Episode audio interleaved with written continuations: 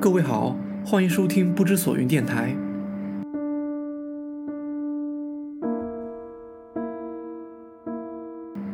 用思想做眼睛，凝视复杂的世界，沉思传世的问题，在一场音频的旅途中得到短暂的答复。不知所云，用流变凝望永恒。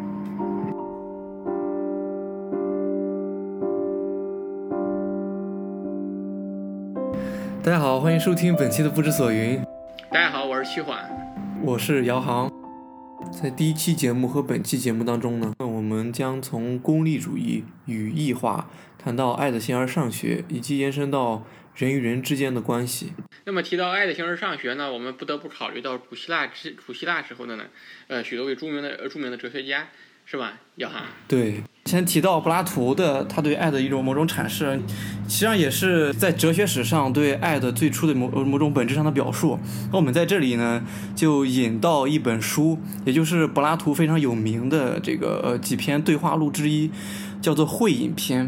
呃，这这这篇对话录呢，就是以苏格拉底和他的几位朋友的一场呃酒宴为这个为背景，呃，他们在呃这个饮酒之前呢，要说一段这个对爱神爱若的一段呃颂词。那么实际上也在这里呢，也就是柏拉图借苏格拉底的呃口，就说出了他关于对爱的某种本质上的这个理解。而我们在提到这个。具体对话录之前，我们先提到一个概念，也就是呃柏拉图理念论的概念。我们知道，在古希腊当中，古希腊形而上学，实际上呃柏拉图的理念论就是古希腊形而上学某种实体论的某种表现。那呃实际上意思也就是说，我们在呃各种概念当中，比如说我们说到呃某一个人是美的，我们说到某一件事情是善的。我们说到呃这个人和那个人之间，他们中间有爱情关系的时候，我们在另一方面，这个理念论要求的是，理念论理解的是，在呃还有另外一种东西叫做美本身、善本身和这种爱情本身。那实际上，嗯，这种理念呢，试图就是让我们相信，我们与世间万物都是这种善的，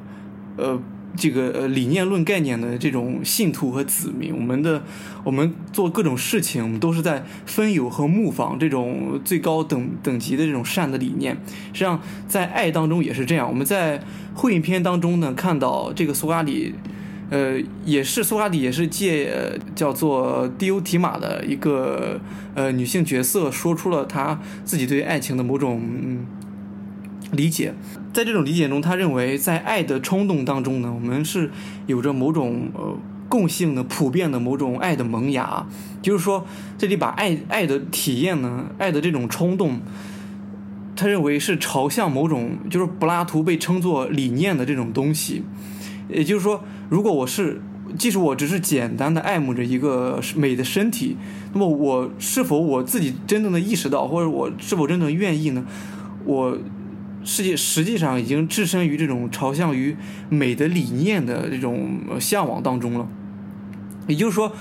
我们认为在爱当中呢，这这理念论呢，呃，这种认为在爱当中有某种与呃这种宽泛的理念类似的东西，有某种可以由纯粹的、偶然的、个别的这种呃我们在实体当中的这种爱的例子，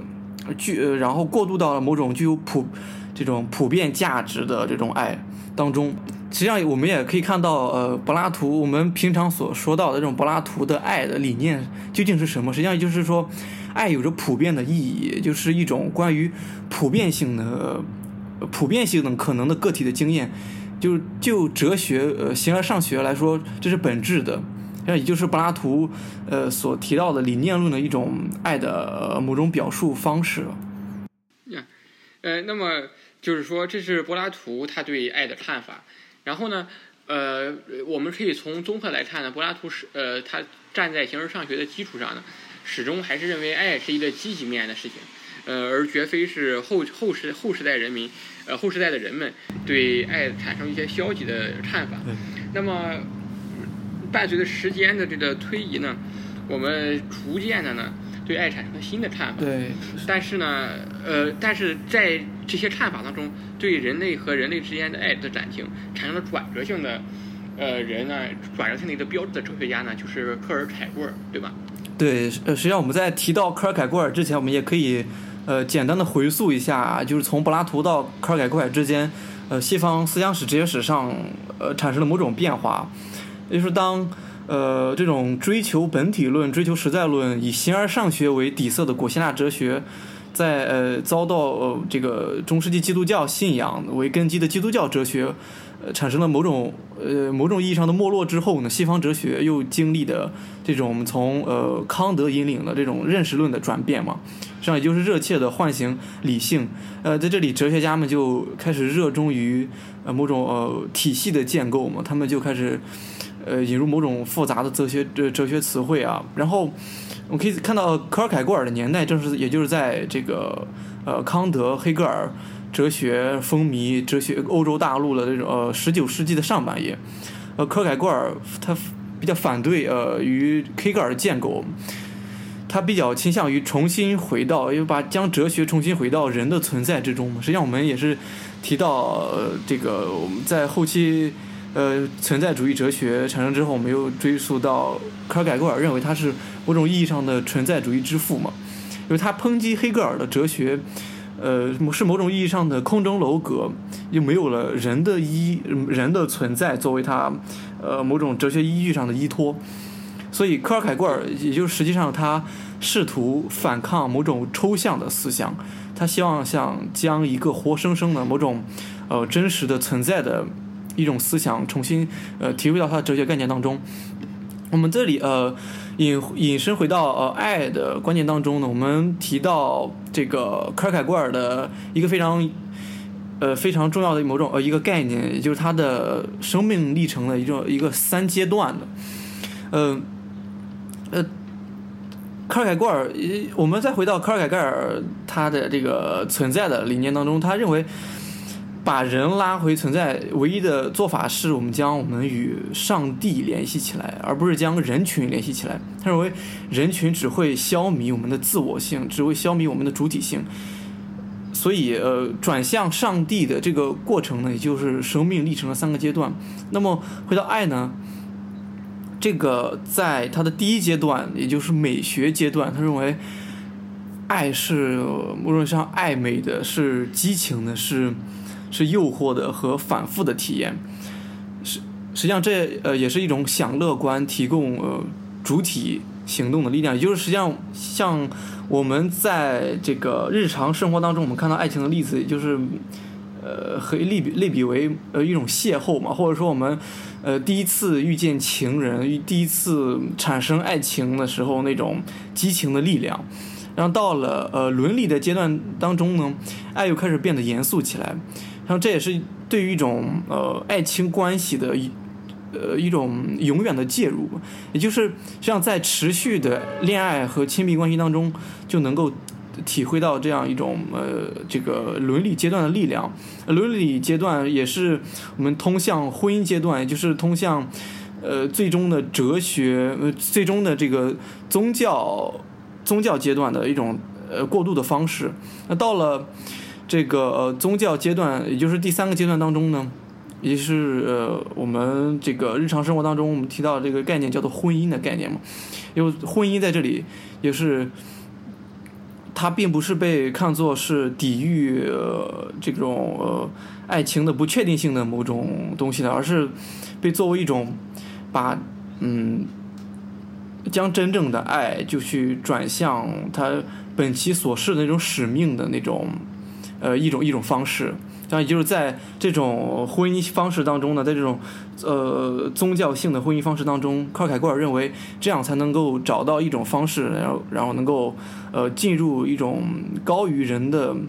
呃这种这种意义存在当中。像我们看到，呃，科尔凯郭尔和柏拉图这种呃转变当中，一呃这种观点呃关键在于呢，我们呃是像在柏拉图的理念论的爱当中，我们看到实际上他是将呃，我们将个体的爱消弭到这种呃普遍的爱当中。我们看到在科尔凯郭尔这里呢，我们又用一种呃生命历程的三阶段的方式，将呃一种激情的爱，将一种消弭于这种宽泛的爱当中的概念，那么那么重新聚回到呃通过这样三个阶段，从美学阶段到呃伦理阶段，再到这个宗教阶段，我们再重新聚回到这样一种呃人的意义当中。我觉得这是嗯、这样一种转变的方式。对嗯，对，说起来呢，呃，我们都知道科尔凯郭尔呢，他本身是存在主义算是之父，嗯。他呀、尼采，嗯然后还有那个。呃，俄罗斯的作家托斯托耶夫斯基是他们三个人是基本上是开启了存在主义的先声，而存在主义和欧洲古典哲学的主要转变呢，就是人的主体性的发现，正关心的是关注人，而不是所谓的说是绝对理性，或者说呢是这个，呃呃绝对精神，他会更加切身的体会到人的存在，而更加的关心到人。嗯那么讲起存在主义来呢，我们往往就要提到一个存在主义的存在主义的历史进程中最为重要的人物，嗯就是萨特对。那么萨特呢，我们都知道他和这个波伏娃保持着长期的亲密关系，但是他们俩的关系呢，嗯是一种呃、也是也是一个非常特殊的关系。他们俩是叫敞开式的婚姻，就是说，呃，他们两个人呢互相不过多的牵扯对方的自由，这个给对方呢保留一部分的自己行使自己想做的事、嗯事情的权利。嗯但是呢，他们两个人呢还始终保持着相互照顾、相互依偎的这样一个亲密的关系。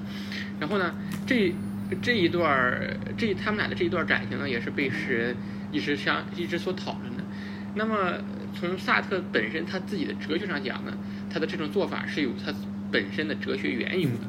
那么我们想在这儿引出一段一个萨特吧，他经常说的一句话叫“他人即地狱”。嗯这句话呢，就像黑格尔说那个存在即合理啊，什么维特根斯坦说的不可不可言说的，我们都要保持沉默，就是经常被滥用的一句话，嗯就是他人即地狱。人们呢，往往总是认为说他人即地狱的意思就是说，哎呦，这个人就不是个好人，你只要任何人都对你有坏心眼儿，就是任何人都。都想加害于你，总有刁民想害人。其实，其实，其实不是这样的，就是他人即地狱这个意思呢，是萨特认为啊，人呢本身是一个拥有绝对自由，他早年是相信人有绝对自由，嗯或者呢是他晚年相信人有相当大的相对自由的个体。人呢有许多的自由，但是人总是自己欺骗自己，就是这是一个非常专业的哲学词语，叫做自欺。嗯对自己呢为某一种形态。我们比如说吧，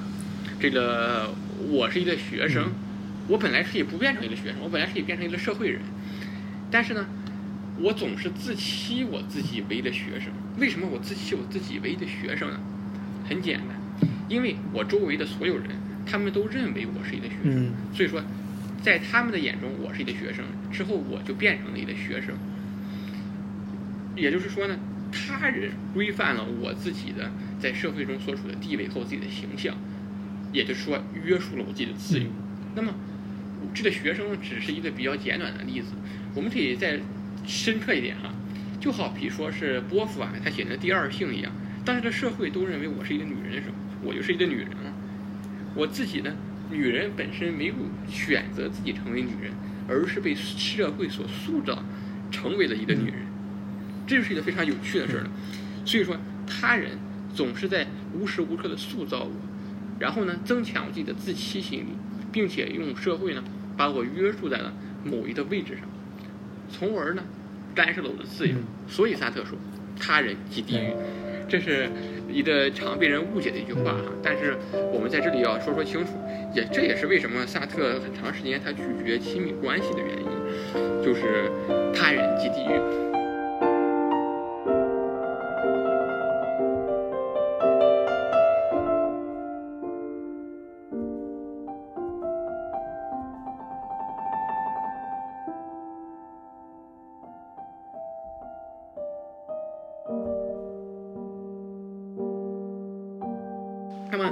起他人即地狱啊，我们其实，呃，步入近代也就发生了一个非常重要的转变，就是对人的发现。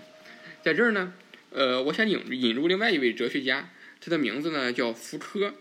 呃，米歇尔·福柯，他是一个非常伟大的法国哲学家，然后也是我认为应该是二十世纪下半叶对这个世界最有影响力的哲学家吧，要哈，是吧？对，因为呃，因为很简单，就是说他的他和萨特有一有一些相似的地方，他们都是那种经世致用的公共对知识分子对对，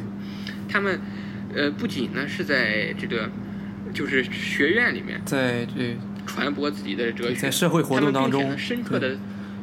对对，深刻的参与到了社会的活动当中，并且试图改造这个社会。这个这一点呢，就非常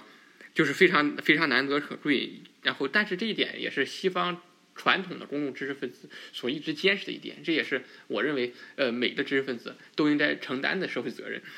那么，也书归正传哈，我们说回到福柯，福柯呢，他曾经有一句非常有名的名言，也是常被误解的。这个福柯的那句名言的名字呢，叫做“人将被抹去，如同大海边沙地上的一张脸”。这是他在《词语物》这本书的最后一句话所说的。那么这句话是什么意思呢？也就是说，福柯啊，他通过谱系学的方法，或者说是人文科学的考古学的方法，仔细的研究了人这个概念是如何产生的。人这个概念是如何产生的呢？福柯认为，古典思想中并不存在人这个东西，人这个话语，因为什么呢？嗯这个人呢，并不是说是 human，对是是人，他他他这里指的人不是物种上的 human 指的人，而是指呢人文学科概念上作为知识的主体和认识对象的这个 person 这个人，这个 human 和 person 它是有一些细微的差别的。那么为什么他这么说呢？他说啊，在古典时期呢，话语这个语言为了确保表象，也就是说我们所见的东西，能够呢完整而有序的展开，话语呢就需要以非常具体的形式来描述这个物质的表象，比如就是我们常说的所见即所得，嗯就是我嘴里面说的话，一定就是现实中所拥有的话。我说杯子就有这个杯子，我说手机就有这个手机。但是呢，在古典思想中呢，它是一个近乎完全客观的话语体系，而很少有人主观的想法。也就是说，很简单，我们说牛顿力学，呃，就说牛顿力学吧。你这个牛顿力学的那个，比方说牛顿的三大定律，你不管人是否在观测它，它都是存在的，对吧？就是那个 g 永远都是九点八，对吧？它永远都不会改变。但是呢，步入到了近代，在在福柯发现呢，十到了十八世纪末的时候，人开始存在了，人变成了完全新的创造物。然后呢，也就是说，人文主义、人本主义开始出现了，慢慢的占据了理性主义的一些地位。在古典的经验中呢，认识物和它的秩序的可能性呢，通过词独立的产生。但是，当古典的话语消失时呢，人和他的模糊的位置和他的认知对象开始作为主体而出现。人呢，逐渐抛弃了客体和词的表象，而自己产生词。所以说，从十八世纪末开始，人在哲学史上的人在整体叙述的这个概念中开始变得非常的重要了。但是呢，在后期呢，福柯他又开始讲了人之死的问题，也就是说，人为什么会死呢？或者说，他也在说人究竟是个什么东西呢？其实啊，这个人之死和尼采所说的那上帝之死，它两个呢是有内界内在的连接的。在福柯的《词语物》这这本书中当中呢，他宣告人死了，实际上呢是在努力的去除一种中心化。为什么呢？人这个概念啊，它诞生于十八世纪末和十九世纪之后呢，人发现了人性，发现了很多东西，但是我们在十九世纪以来呢，人已经问询了人类语言，然后重新的发现了人类精神世界的几大常数，并且呢通过逻辑啊，或者是通过心理学，或者是通过意识对它加以了改造。但是呢，通过人类发现不断的发现结构，发现了这个世界上，也就是说唯物主义，类似于唯物主义，然后呢，发现了科学的道理，人这个概念呢，逐渐的又重新消失了。比如说，呃，我们现在说哈，人很可能是什么呢？人很可能就是一套大脑编程的程序。我们现在所有的想法，很可能在认知科学的角度上讲，都是机械化的。我们以为我们有独立的、自由的思想，实际上呢，首先无法摆脱语言，对，呃，社会，包括我们自己的视觉、听觉对我们的束缚。其次呢，我们甚至可能就根本就无法摆脱大脑对我们自己本身的能力的限制。所以说呢，人呢，自由的存在逐渐的消失。但是我们要在这儿说哈，人的消失并不意味着人文科学将消失。人文科学呢，只是不再将由人道主义的这个限定而展开了。但是人的主体呢，是其实呢，从十九世纪以来是极大的被神学化的。而福柯通过词语物调查了人从没有到有，又从有到没有的这个这个过程，从而最后宣告呢，人死了。也其实呢，这个人死了。就是去除人类对看待这个世界的中心化，就像车白尼呢，他说，地球不是中心，对，上尼采呢说上帝不是中心，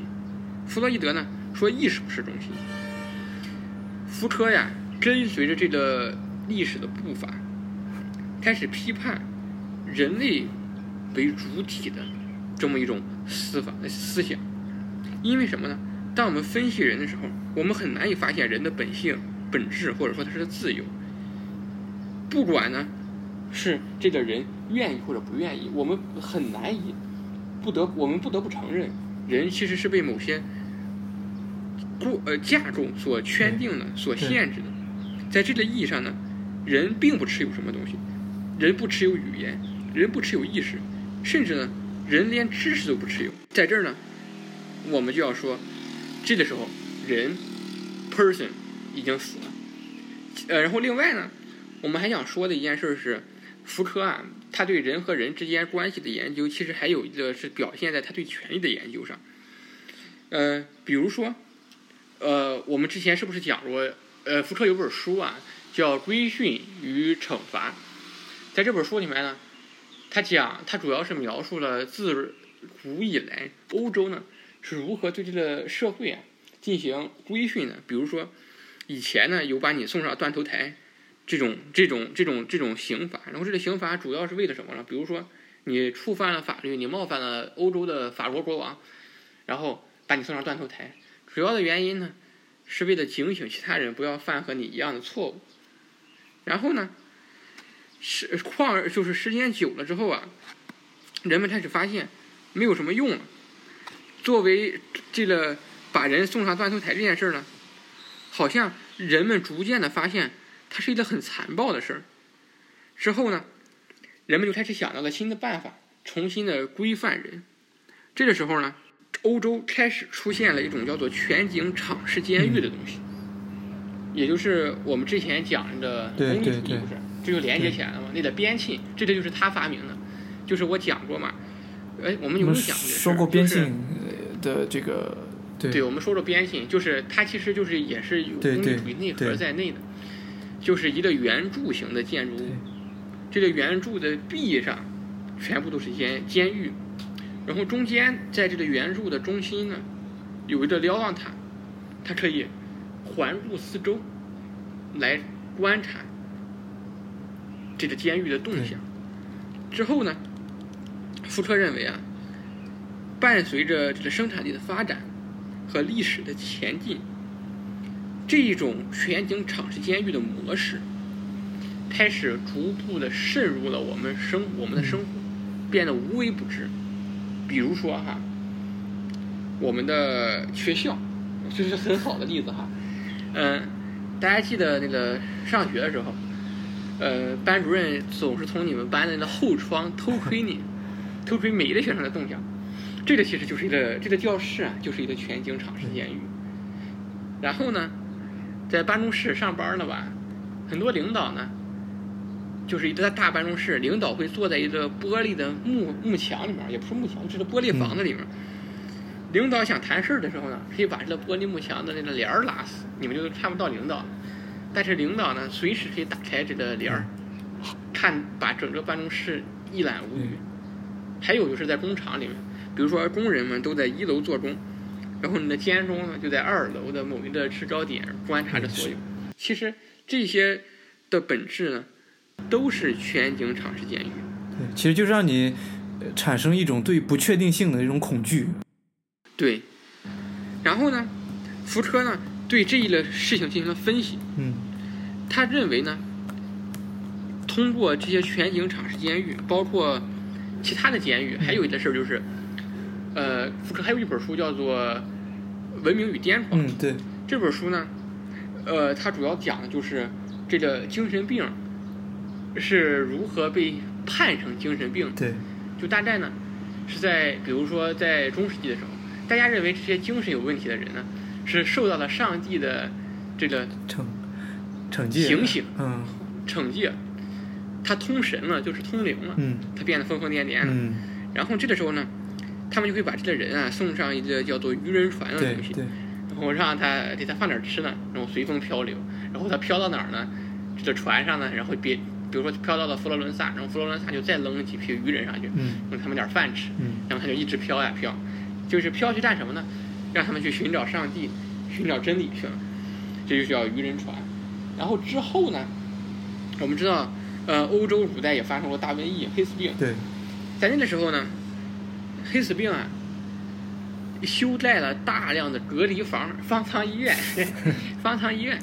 诶，然后呢，把它在比比如说在法国修了好多好多的方舱医院，然后当黑死病过去之后呢，这些方舱医院被闲置了，没有用了，怎么办呢？这个时候君主想到一个办法，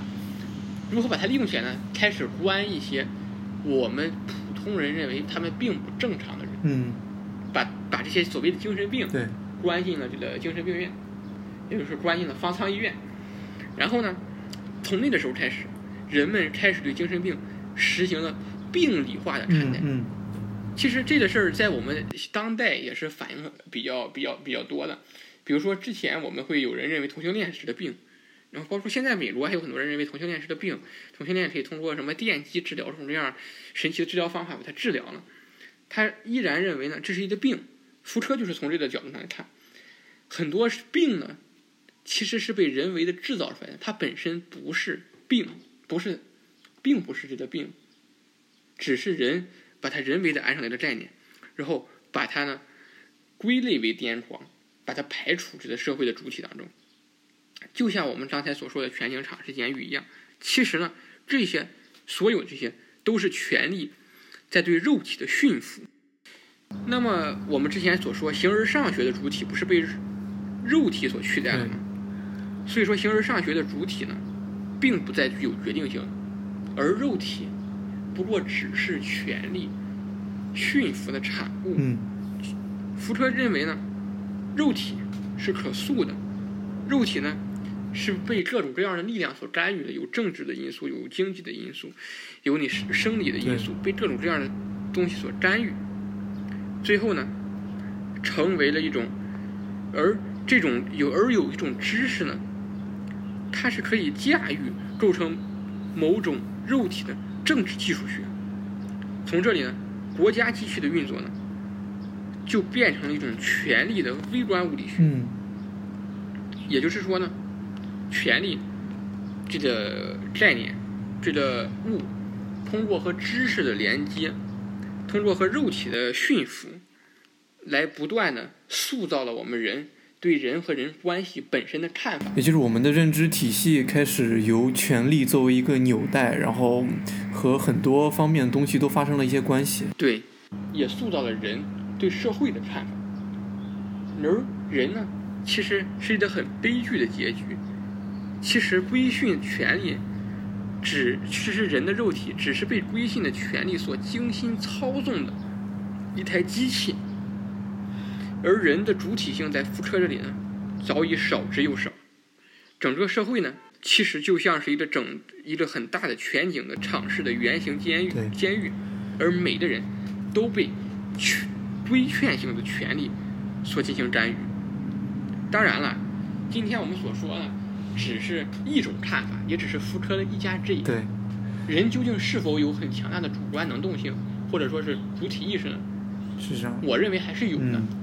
因为很简单，如果人没有主体意识，人的一切都是被塑造的，那么你就不应该为给杀人犯判刑，因为他所要杀人，并不是因为他不得不去杀人，而是因为他并不是因为权力把他塑造成了杀人，而他本身也是有自己的一定的，就是马哲所说的主观能动性的。嗯嗯嗯这点上，我其实是对福车没有那么同意福车，我在这我在这儿，我觉得他有点滥用唯物主义和马克思的那套那套观念了。嗯这一套这这个是它有一些明显的缺陷的，但是福柯的理论整体来讲呢，还是自洽的。那么，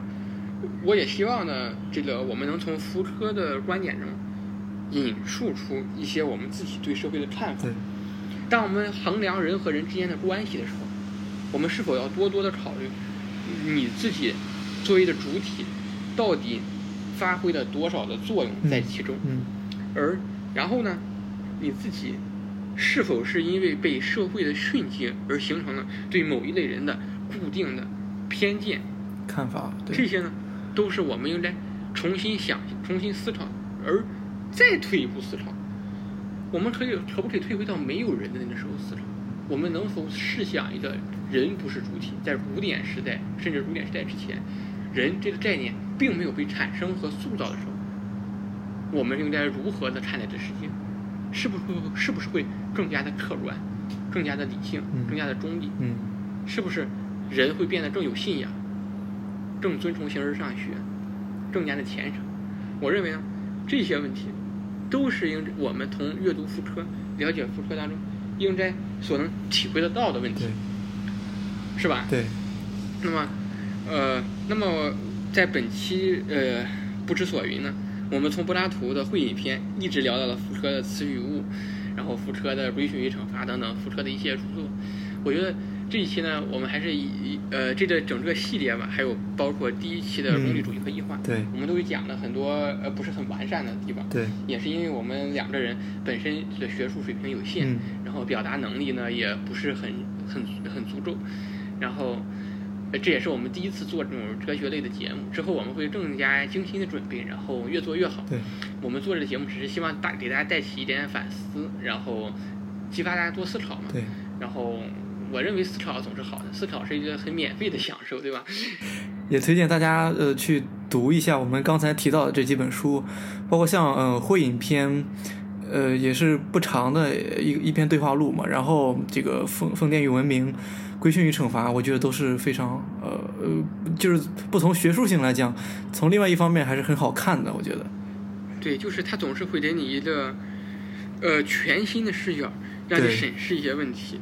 然后你自己也会觉得哦，我还可以这么看这件事儿，哦，这件事儿还可以这么想。所以说呢，我还是认为我们大家在有条件情况下多看、多想、多思考，何乐而不为呢？对不对？本期的不知所云电台就先到这里。那今天给大家推荐的一首歌是来自于英国的一个前卫摇滚团体，叫做 Procol Harum 的一首《A Whiter Shadow of Pale》。我们下期再见。大家再见。